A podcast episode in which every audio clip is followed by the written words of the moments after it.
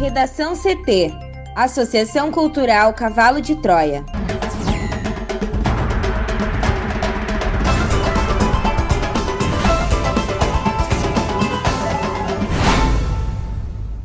Agora, no Redação CT. Governo do Rio Grande do Sul publica decreto que autoriza a cogestão.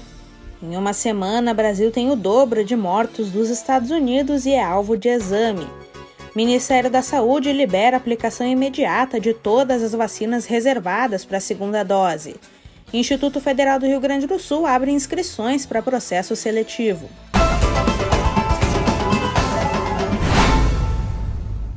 Eu sou a jornalista Amanda Hammermiller, este é o Redação CT, da Associação Cultural Cavalo de Troia. Céu nublado em Porto Alegre, a temperatura é de 24 graus. Boa tarde.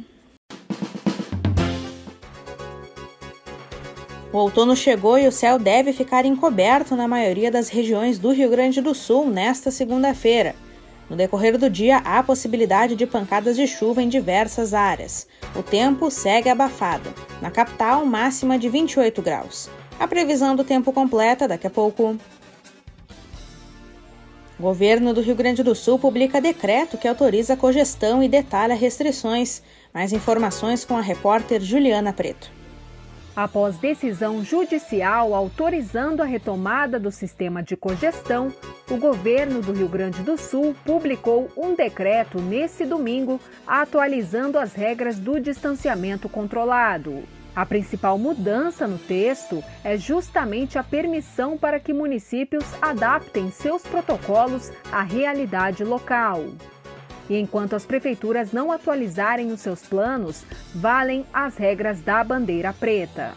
Além disso, o Palácio Piratini prorrogou a suspensão de atividades não essenciais entre 8 horas da noite e 5 da manhã, nos dias úteis e durante todo o fim de semana e feriados.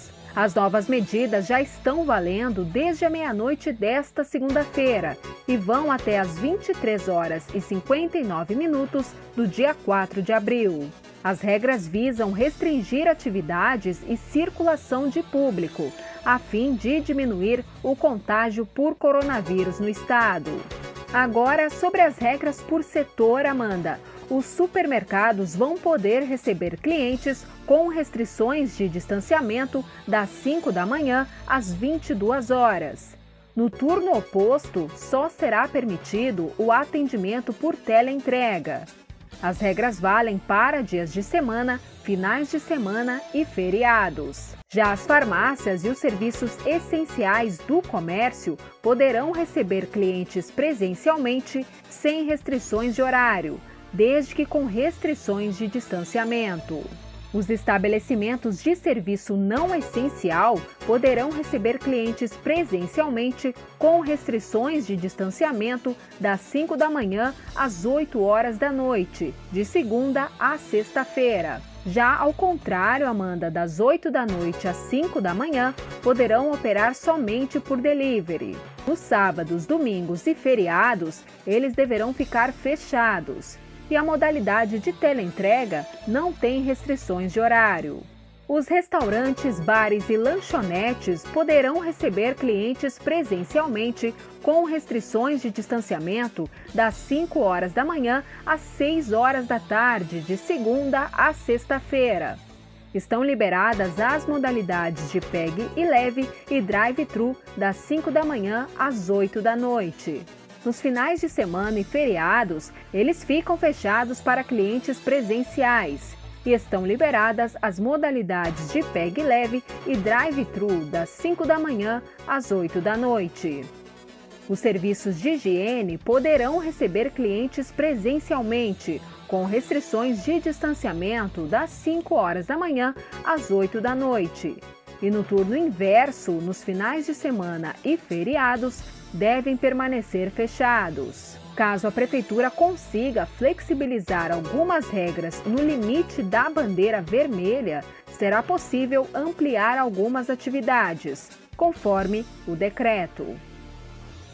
Com novas doses, Rio Grande do Sul completará a vacinação dos quilombolas e pode ampliar para idosos a partir de 69 anos. Thaís Uchoa. A Secretaria Estadual da Saúde estabeleceu quais serão os grupos prioritários que receberão as 36.250 doses das vacinas AstraZeneca Fiocruz e as 285.800 doses da Coronavac Butantan, entregues no último sábado. Os municípios deverão completar a vacinação dos idosos entre 75 a 70 anos, dos quilombolas e ainda iniciar a aplicação das doses para 34% dos idosos com 69 anos. Conforme a secretaria, as prefeituras que completarem a vacinação dos grupos determinados e ainda restarem doses poderão seguir imunizando um grupo maior de pessoas a partir de 69 anos ou até mesmo de idades imediatamente inferiores. A definição ocorreu neste domingo em reunião envolvendo a Secretaria Estadual da Saúde e conselhos das secretarias municipais de saúde. No encontro também ficou determinado que todas as 322 mil doses serão destinadas à primeira aplicação. A distribuição das doses ocorrerá na tarde de hoje. A secretaria ainda está definindo como será a logística de transporte e quantas doses serão encaminhadas para cada coordenadoria regional. Em nota, a Prefeitura de Porto Alegre informou que pretende ampliar as faixas etárias para vacinação nesta semana, mas ainda não há uma definição sobre o cronograma. Para o Redação CT, Thaís Uchoa. Na pior semana da pandemia no Brasil e sem um cenário de queda no número de novos casos, o país somou 25% das mortes no mundo no período entre 15 e 21 de março. Dados da Organização Mundial da Saúde apontam que pouco mais de 60 mil pessoas foram vítimas da Covid-19 no planeta nesse período, sendo pouco mais de 15 mil delas apenas no Brasil, o país que representa apenas 2,7% da população mundial. Os dados também revelam que, no período de uma semana, o número de mortes no Brasil foi o dobro do que foi registrado pelo segundo colocado, os Estados Unidos. Com ampla vacinação e medidas de distanciamento social, os americanos somaram cerca de 7.500 mortes na semana. Os números dos demais locais de intensa transmissão da Covid-19 também apontam índice absolutos mais baixos. Em terceiro lugar, o México somou pouco mais de 3.300 mil mortes na semana, contra 2.900 na Rússia, 2.700 na Itália, 2.100 na Polônia e 1.800 na França. Sozinho, o Brasil representa metade das mortes no continente americano e se aproxima do total registrado na Europa, com 20 mil mortos em uma semana. O continente europeu, porém, tem uma população de 764 milhões de pessoas, mais de três vezes o total brasileiro. No geral, o Brasil ocupa a segunda colocação entre os países que mais registraram mortes desde o começo da pandemia. Foram mais de 290 mil contra 536 mil nos Estados Unidos. Enquanto a crise brasileira se aprofunda, o país passa a ser alvo de um exame por parte de um grupo criado pela OMS para avaliar como cada um dos governos reagiu à pandemia. Na semana passada, os peritos escolhidos pela agência para avaliar a resposta mundial à crise escolheram 28 países para tentar entender o que funcionou e o que fracassou. O Brasil, segundo a coluna de Jamil Chad da UOL, foi um dos selecionados para ser examinado e o Ministério da Saúde foi obrigado a submeter informações aos peritos. Confidencial, o processo apenas será concluído em maio, mas, segundo fontes que estiveram nas reuniões, o Brasil foi usado como um exemplo de como ações foram consideradas como insuficientes. O processo de exame da situação brasileira foi, ironicamente, resultado de uma pressão feita pelo Itamaraty contra a OMS. Em 2020, ao lado do governo de Donald Trump, o governo de Jair Bolsonaro aderiu a um projeto para exigir que a Agência Mundial de Saúde fosse alvo de uma espécie de auditoria. O projeto foi aprovado, mas os peritos escolhidos para realizar o exame optaram por examinar não apenas a OMS, Além da gestão atual, os especialistas decidiram que iriam também avaliar como os diferentes governos responderam aos alertas internacionais, as recomendações e a declaração de emergência global em janeiro de 2020. Uma das principais conclusões aponta que, se a emergência foi estabelecida, poucos foram os governos que implementaram medidas concretas e fortaleceram seu sistema de saúde nas primeiras semanas após a eclosão da crise. O Ministério da Saúde libera a aplicação imediata de todas as vacinas reservadas para a segunda dose. O Ministério da Saúde autorizou nesse domingo a aplicação imediata das vacinas que estavam reservadas pelos estados para a segunda dose. A decisão inclui também os lotes de imunizantes distribuídos neste final de semana, dos quais o Rio Grande do Sul recebeu 322 mil. A nova recomendação levou em conta a previsão de entregas semanais do Butantan e da Fiocruz. Após receberem matéria-prima importada, as instituições conseguiram acelerar suas produções, o que garante as distribuições aos estados de acordo com o Ministério. O ministro Eduardo Pazuello, em nota, declarou que com a liberação para aplicação de imediato de todo o estoque de vacinas guardadas nas secretarias municipais, vão conseguir dobrar a aplicação esta semana, imunizando uma grande quantidade da população brasileira, salvando e protegendo mais vidas. Até agora, a orientação da Secretaria de Vigilância em Saúde era que os estados reservassem metade das vacinas para aplicação das segundas doses dentro do período recomendado. A medida já vinha sendo estudada há cerca de duas semanas e foi atendida após garantia da segurança das entregas por parte dos fornecedores. Pazuello havia dito a prefeitos em 19 de fevereiro que não seria mais necessário guardar as segundas doses da Coronavac, porque o fluxo de entrega de novos lotes permitiria repor estoques a tempo de completar a imunização. Cinco dias depois, no entanto, o Ministério da Saúde recuou devido ao risco de as novas vacinas não chegarem a tempo da aplicação da segunda dose. Para o Redação CT, Juliana Preto. Com risco de desabastecimento do chamado kit intubação em grande parte do país, o governo federal disse nesta segunda-feira que a aquisição desses medicamentos é de responsabilidade de estados, Distrito Federal e municípios. A informação foi distribuída nesta manhã em nota conjunta da Secretaria Especial de Comunicação Social e do Ministério da Saúde e traz informações que o governo vem repetindo desde sábado sobre suas ações na solução dessa crise, que é mais uma dentro do quadro de emergência da pandemia de Covid-19. A alta demanda por serviços hospitalares e o número recorde de pacientes internados por Covid-19 levou à escassez do kit composto por sedativos, anestésicos e bloqueadores musculares. O iminente desabastecimento atinge não só a rede pública, mas também hospitais filantrópicos e a rede privada. Na última quinta-feira, o coordenador do tema da vacinação no Fórum Nacional dos Governadores, Wellington Dias, do PT do Piauí, enviou ofício ao presidente Jair Bolsonaro alertando que ao menos 18 estados só tinham mais 20 dias de cobertura de todos os componentes do kit.